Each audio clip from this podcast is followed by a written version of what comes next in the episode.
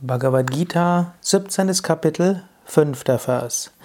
Ashastra vihitam ghoram tapyante ye tapo janaha dambhahankara samyuktaha kama raga balanvitaha. Krishna, der Lehrer, spricht zu Arjuna, dem Schüler. Menschen, die schreckliche, von den Schriften nicht gebotene Askesen üben, die der Heuchelei und dem Egoismus unterliegen und getrieben sind von der Kraft von Gier und Verhaftung. Krishna spricht hier über tamasige Spiritualität. Also Spiritualität oder auch Rajasik. Er sagt nachher, das ist aus asurischen Vorsätzen. Asura kann Rajasik und Tamasik sein. Was heißt Spiritualität, die zerstörerisch ist? Wie kann Spiritualität zerstörerisch sein? Wenn man übertriebene, nicht gebotene Askesen übt. Also wenn man etwas tut, was seinem Körper und seiner Psyche schadet. Yoga sagt, es ist gut, auch mal Askese zu üben, es ist auch mal gut, auf etwas zu verzichten, aber es sollte dabei gesund sein für den Körper. Zu fasten ist gut, solange man genügend trinkt. Wenn du fastest und nichts trinkst, kannst du dich schädigen. Das ist dann nicht gut, das solltest du nicht machen. Auf bestimmte Dinge zu verzichten, zum Beispiel Zucker und Süßigkeiten zu verzichten für eine Weile, ist eine gute Askese. Aber auf Nährstoffe zu verzichten oder einfach nur von etwas zu leben, ohne auf deine Nährstoffe zu achten, das wiederum ist nicht gut. Eine zweite Weise, äh, wie eine Spiritualität ungut sein kann, ist Heuchelei. Du behauptest etwas zu tun, was du nicht wirklich machst. Du sprichst von, wie großartig es ist zu meditieren und meditierst selbst nicht. Du äh, sprichst davon, wie wichtig es ist, täglich Asanas und Pranayama zu üben und du übst keine Asanas und Pranayama. Du sprichst davon, wie wichtig es ist, wahrhaftig zu sein und bist es selbst nicht.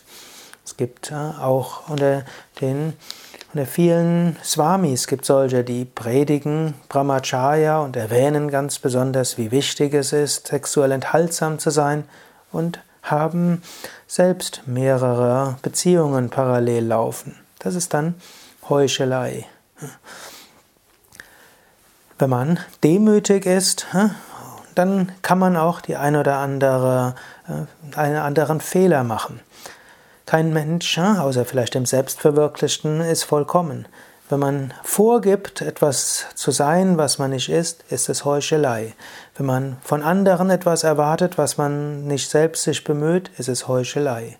Wenn man sagt, das und das sind die Ideale und wir wollen uns gemeinsam darum streben, dann ist es keine Heuchelei, selbst wenn du dem noch nicht gerecht wirst. Egoismus ist ein nächster Faktor, der Spiritualität untergraben kann.